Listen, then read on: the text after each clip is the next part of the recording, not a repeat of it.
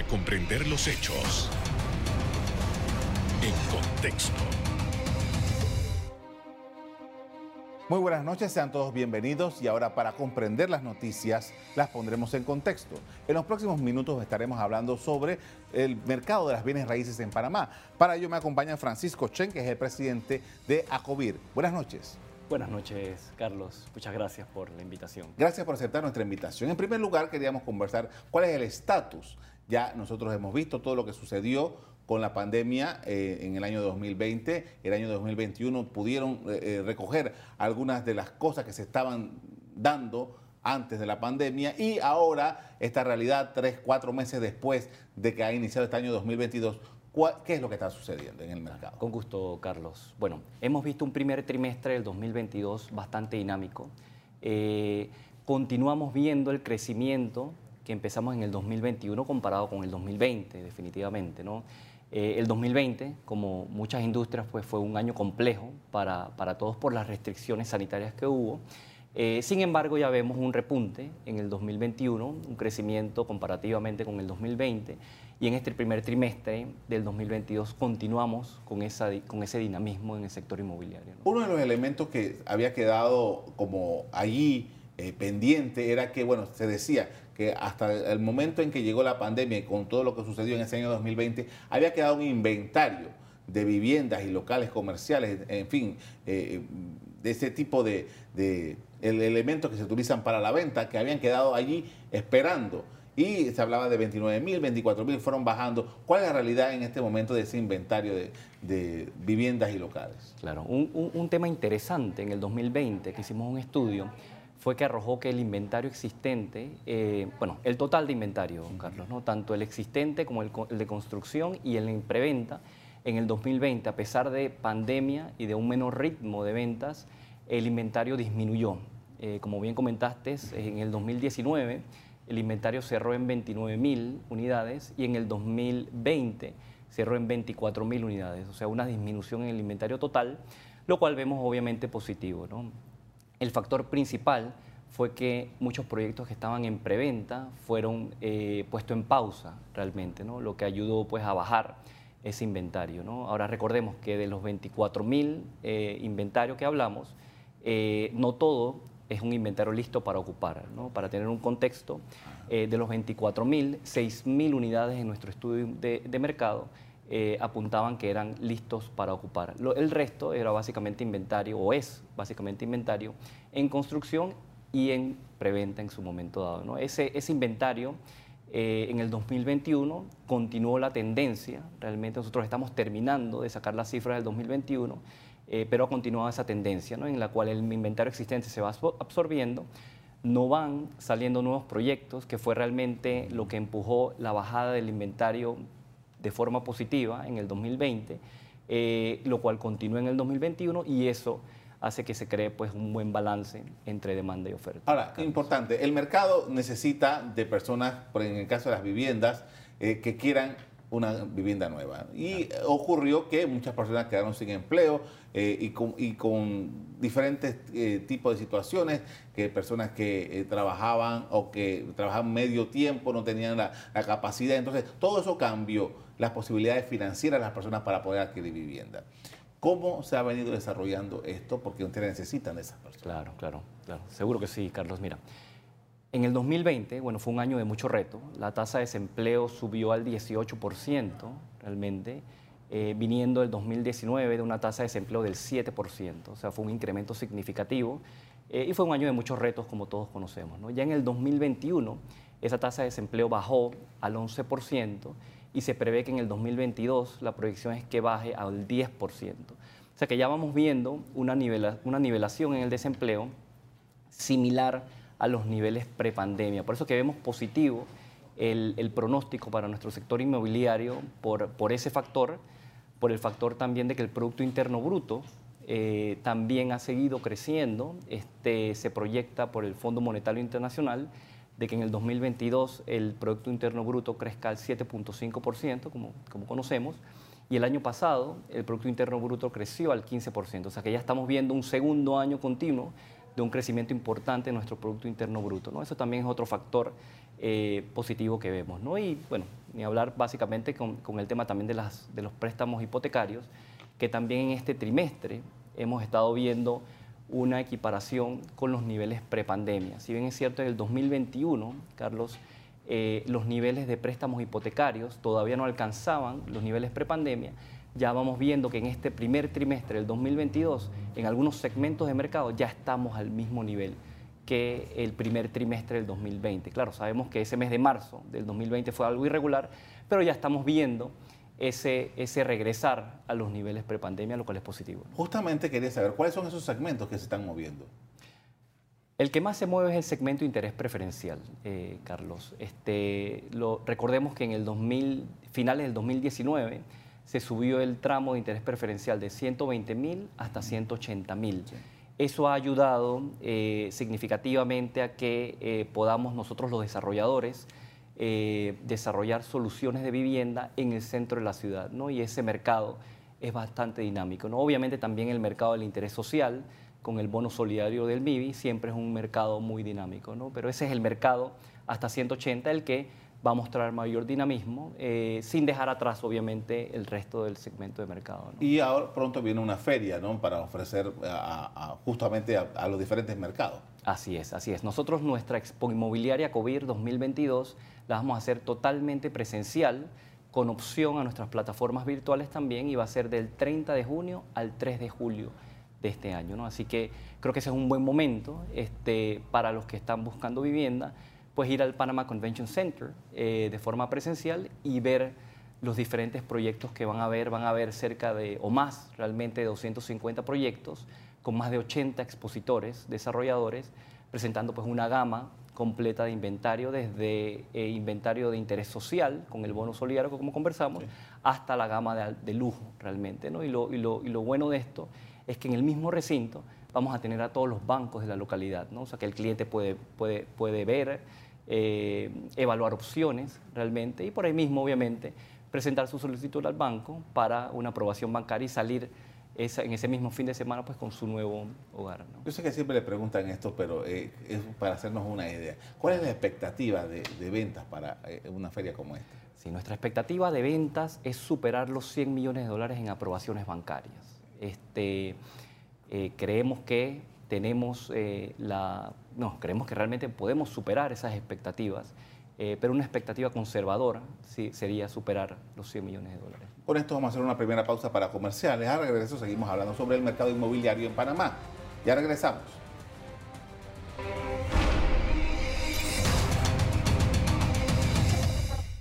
Estamos de regreso con Francisco Chen, es el presidente de ACOBIR, con quien estamos hablando sobre el mercado de las bienes y raíces. Quería preguntarle en este momento por qué usted tomó posesión de este cargo como reelecto, ¿no? Hace poco. Y eh, una de las cosas que eh, eh, leí en las publicaciones del periódico era que, bueno, que fueron las autoridades allá y estaban hablando de las oportunidades que se daban en Panamá con la ley EMA, con la ley SEM, con la, ley para atracción de, de personas residentes en el país. Realmente, ¿cuánto de eso eh, está ahora mismo, eh, digamos que eh, en el curso para poder vender viviendas, vender locales, vender espacios de oficinas para establecerse en Panamá. Claro, con gusto, Carlos. bueno, en, Panamá existen diferentes, bueno, como bien mencionaste, diferentes beneficios fiscales, este, como la ley SEM, que es la de sede de empresas multinacionales, y la ley EMA, que es especializada en la parte de manufactura. Eh, también existe pues, el decreto 722 de eh, inversionista calificado para la residencia permanente, que ese en específico eh, beneficia directamente a nuestro mercado inmobiliario, porque un inversionista que decide invertir más de 500 mil dólares en una propiedad, ya sea en preventa, construcción o lista para ocupar, se le da la eh, residencia permanente de forma muy ágil, inclusive en aproximadamente un mes puede obtener la visa de eh, residente permanente. Y eso obviamente hace muy atractiva la inversión eh, extranjera. ¿no? Este, algo interesante que hemos visto este trimestre es el interés de inversionistas provenientes de Colombia, de nuestro país pues, vecino y hermano, pues por todo el entorno obviamente político que están viviendo. Y bueno, es algo que este, nuestros eh, corredores de bienes raíces que pertenecen a, nuestra asociación eh, han estado experimentando. ¿no? Y yo creo que son eh, incentivos fiscales y beneficios eh, que poco a poco van a ir agarrando mayor fuerza realmente. ¿no? Y otro beneficio interesante es que hasta octubre de este año, por decreto, ese monto de 500 mil se ha bajado a 300 mil dólares, haciéndolo aún más atractivo todavía el invertir para conseguir pues, su residencia permanente. ¿no? Y para países amigos ese monto baja a 200 mil dólares. O sea que son eh, este, beneficios, incentivos pues, que el gobierno ha estructurado para eh, poder impactar positivamente eh, la inversión extranjera en nuestra industria de bienes raíces. Hace, qué sé yo, 15, 20 años, en Panamá era muy común en el mercado de bienes raíces que se mercadeaba esto fuera del país. Y uh, aquí hay casos de, en, en Canadá, en, España, en, diferentes lugares del mundo, en Estados Unidos, personas que compraron y que la, tienen ya sea para alquiler o para términos de inversión, pero también se atrajo a muchos eh, jubilados que vinieron a vivir sobre todo en el área de playas, el área de boquete y tal. ¿Cómo está ese mercado ahora mismo? Excelente punto. Bueno, Panamá eh, repunta en los lugares para retirarse, siempre, ¿no? en las encuestas, en los rankings internacionales eh, hemos visto inclusive en algunos rankings internacionales que Panamá está de número uno para, como, como lugar de retiro este, para los extranjeros realmente. ¿no? Eh, ¿Por qué? Porque obviamente eh, usamos el dólar, tenemos pues seguridad, tenemos estabilidad jurídica, sin hablar del tema de los descuentos obviamente ofrecidos a los, a los jubilados. ¿no? Es un, un, mercado que va a seguir activo, creo que podemos potenciarlo mucho más realmente pero tenemos las condiciones perfectas para seguir promoviéndolo en ese sentido, Carlos. Ahora, eh, ¿qué se necesitaría para que efectivamente hubiese más atracción de más personas con esa capacidad de, invertir aquí en, viviendas? ¿no?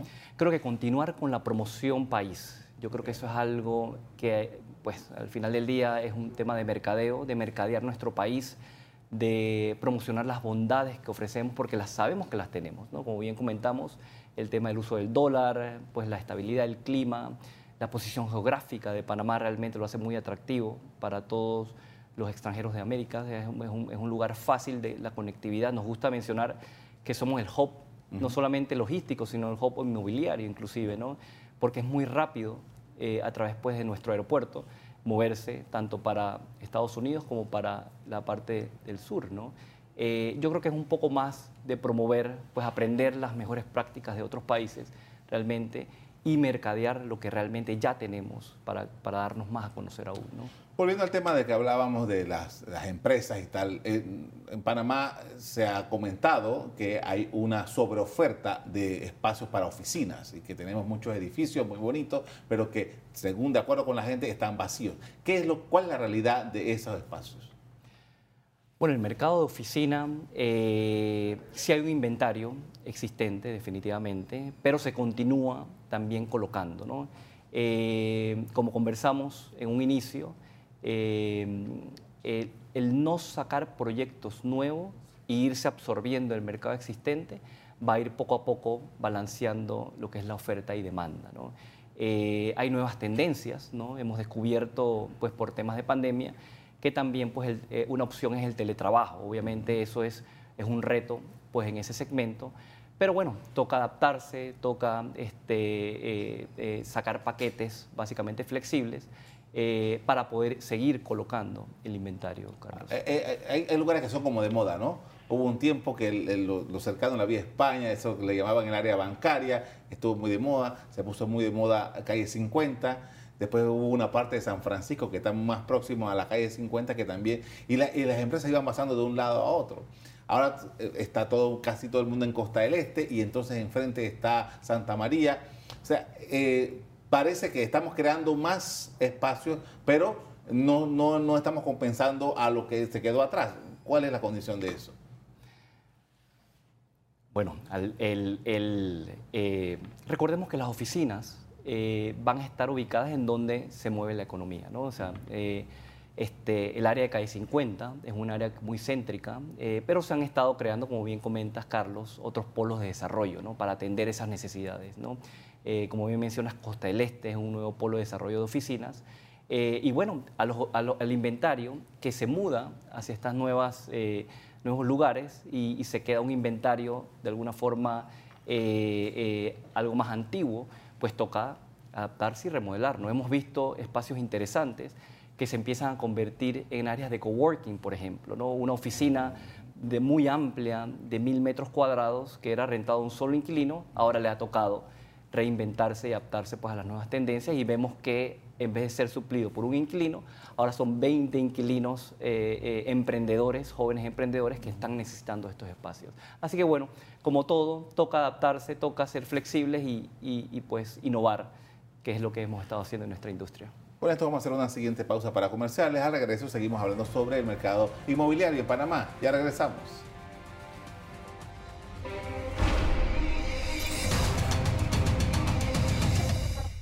Estamos de regreso con el presidente de Acobir, Francisco Chen. Estamos hablando sobre el mercado inmobiliario. Y ahora, bien, hemos eh, puesto en contexto todo lo que ha ocurrido, lo que está sucediendo en este momento. Entonces, ahora, ¿cuáles son las perspectivas de ustedes de crecimiento de aquí en adelante, una vez que pasemos ya todo este trauma de la pandemia? Perspectivas positivas para este año, Carlos. Eh, como comentaba en un inicio, vemos, vemos factores positivos como el crecimiento del Producto Interno Bruto este año al 7,5%, la tasa de desempleo que se está equiparando a los niveles prepandemia, un estimado del 10%, y los niveles eh, de eh, préstamos hipotecarios que ya están llegando a niveles prepandemia. ¿no? A medida que eso continúe, eh, nuestro mercado inmobiliario va muy de la mano con la empleomanía. o sea que a medida que eso continúe y tengamos un marco de crecimiento que nos apoye, nosotros debemos poder continuar con un dinamismo en nuestro sector. ¿no? Usted mencionaba hace un rato que los segmentos que más se estaban moviendo eran aquellos de que estaban en los intereses preferenciales. ¿Y ahora cuáles son las zonas en donde se están dando estos desarrollos y eh, hacia dónde está llegando la gente? Claro. Eh, lo podemos dividir como en dos segmentos, diría yo. ¿no? Uno que es la vivienda horizontal, o sea, las casas unifamiliares que ustedes conocen o, adosadas, eh, de 120 mil para abajo. Realmente eso, ese desarrollo está principalmente en las periferias de la ciudad, ¿no? tanto en el área este como en el área oeste, ¿no? inclusive ahora hasta en la parte norte también. ¿no? ya las soluciones de viviendas verticales en el centro de la ciudad se concentran más en el nicho entre 120 mil a 180 mil, que es el rango un poco más alto de ese rango de interés preferencial. ¿no? Este, y nuevamente, al, poder aumentar ese rango de interés preferencial de 120 a 180, nos ha dado la oportunidad a nosotros como desarrolladores poder desarrollar esas soluciones de vivienda en el centro de la ciudad que son muy buscadas por los jóvenes profesionales, lo que le llamamos pues los milenios. Hay, eh, en la oferta veo mucho ah, énfasis en zonas o edificios que están en zonas muy cercanas a el, metro de Panamá, como que se, se convirtió eso en un polo en el que el inversionista está buscando espacio para poder edificar ahí, ¿no? Claro, esos siempre son, son muy, muy atractivos por, por la cercanía al, al, metro, realmente, ¿no? Como dice nuestro, nuestro dicho en, en, la industria inmobiliaria, ubicación, ubicación y ubicación, ¿no? el, el, cliente que va a comprar, uno de los primeros factores que va a ver, pues, es la ubicación, realmente, ¿no? Es si está cerca de accesos como bien comentaste, a, transporte, si está cerca de centros comerciales, ideal si está cerca del trabajo o de donde los niños van a la escuela realmente, ¿no? Así que ese es un factor que va a ser atractivo pues, eh, y de desarrollo donde están cerca de las estaciones del metro. Uno de los elementos que eh, mm, todo el mundo comenta es que llegó un momento en que hubo una explosión en los precios del bien raíz. En Panamá, en diferentes zonas, de repente eh, aquí quedaba una casa y por los cambios que se dieron, de repente ese terreno que costaba, qué sé yo qué, dos dólares, por decir un número, de repente quedó costando 20 dólares el metro cuadrado. Esa, ¿Cómo quedó con todo esto de la pandemia y con todo lo que ha pasado? ¿Cómo ha quedado esa, ese, el costo del metro cuadrado en Panamá? Nosotros lo que hemos visto es una estabilización en los precios por metro cuadrado, es decir, no, no, no ha disminuido, eh, ahora tampoco ha subido realmente, ¿no? a pesar de los precios, de las presiones inflacionarias que ya conocemos. Este, y la razón es que lo que guía el precio de venta es el costo de construcción al final, ¿no? Y, sabemos que pues tanto los materiales eh, con el precio de la gasolina van a seguir pues incrementando, van a tener presiones inflacionarias y también la mano de obra pues con las nuevas convenciones, obviamente eso es algo que va a seguir pues aumentando. ¿no? Así que mientras nuestros precios estén guiados por los costos, eh, el precio por metro cuadrado se ha mantenido bastante estable. Eso no quiere decir que sí se pueden encontrar buenas ofertas en inventarios existentes, pero en general, en promedio, nuestros precios por metro cuadrado se han mantenido.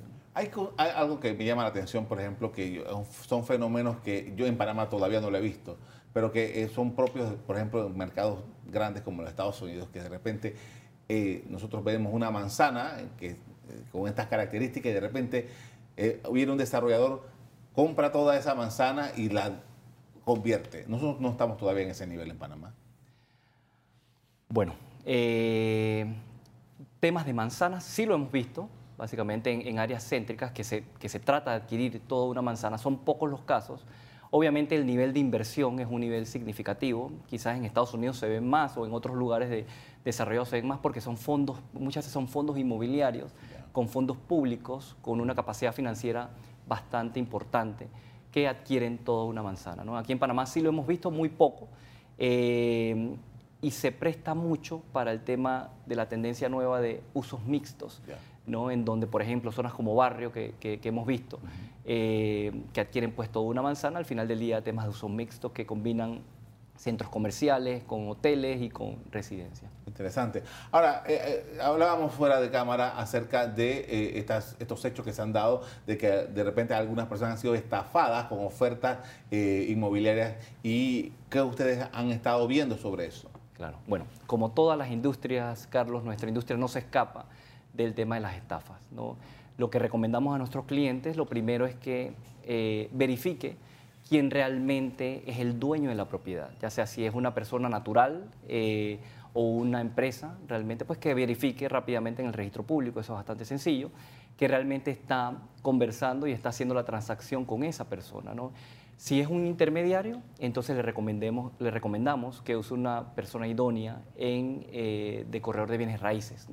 Eh, ya sea miembro de ACOBIR, pero por lo menos que tenga su idoneidad eh, con su licencia de corretaje de, bienes raíces, que también es fácilmente comprobable en el website del Ministerio de Comercio e Industria, en donde sale un listado de todos los corredores idóneos con su número de licencia. O sea, evitar, evitar un poco comprar a la ciega, o sea, yo creo que uno debería hacer la investigación, que es bastante sencillo realmente hacerla, y con los métodos de pagos actuales, que son por eh, transferencias bancarias, pues estar seguro que realmente se le transfiere el monto o al dueño de la propiedad o al corredor idóneo intermediario que va a hacer pues llegarle sus fondos al, propietario del, inmueble. ¿A ustedes le han llegado denuncias de ese tipo?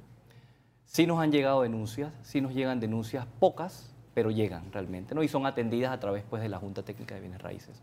Eh, y, básicamente, eh, ¿qué ¿En dónde se ofrecen estas casas o, estos apartamentos que eh, son apartamentos de playas en la ciudad? ¿Cuál es la...? Principalmente en la ciudad, ¿no? Nuevamente, son pocos los, casos. Creo que hemos visto uno últimamente que, pues, ha estado en las redes sociales bastante activo. Eh, pero gracias a Dios son pocos los que nosotros recibimos. ¿Y son para ventas o son también para Usualmente son compra-venta. Compra-venta.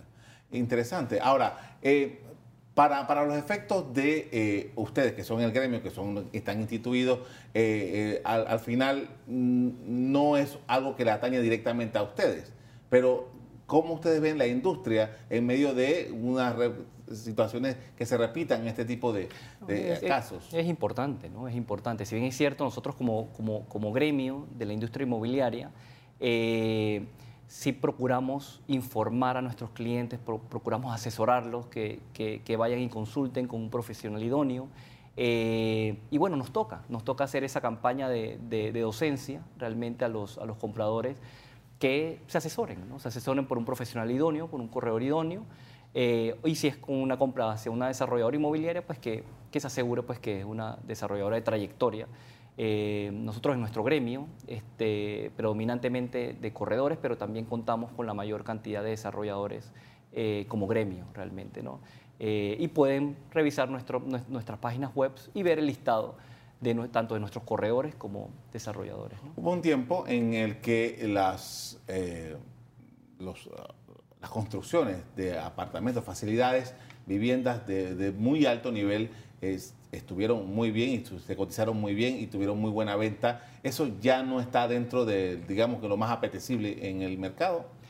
El mercado de lujo es un mercado, bueno, cuando hablamos de un mercado de lujo, de ultra lujo, por decirlo así, es un, es un, mercado que no está sujeto a pandemia, que no está sujeto a ciclos inmobiliarios. Ese mercado de ultra luxury, como le llaman en inglés, siempre va a rotar y se va a mover. ¿no? Sí se hace desacelerado. Eh, nosotros es una tendencia que hemos visto en los, ya, ya, en varios últimos años, pero también asimismo la oferta también se ha desacelerado. ¿no? Eh, se sigue rotando, se siguen vendiendo, pues quizás a un mejor, menor ritmo, pero nuevamente la oferta también se ha disminuido para poder balancear esa oferta y demanda. Claro, no, no hay nuevos proyectos sobre eso. Exactamente. O pocos, o pocos nuevos proyectos. Eh, dígame una cosa, usted hace un momento hizo una referencia, pero quería preguntar, hay proyectos, por ejemplo, que eh, quedaron en el esqueleto. Yo, por ejemplo, usted va por el corredor sur, usted ve hacia la derecha en, en, en, Santa María y ve edificios que como que se quedaron ahí en pausa. Esa pausa, eh, ¿cuánto, ¿cuánto tiempo más? Eso eventualmente, ¿cómo, cómo resiste el que no se termine un proyecto por las condiciones del mercado.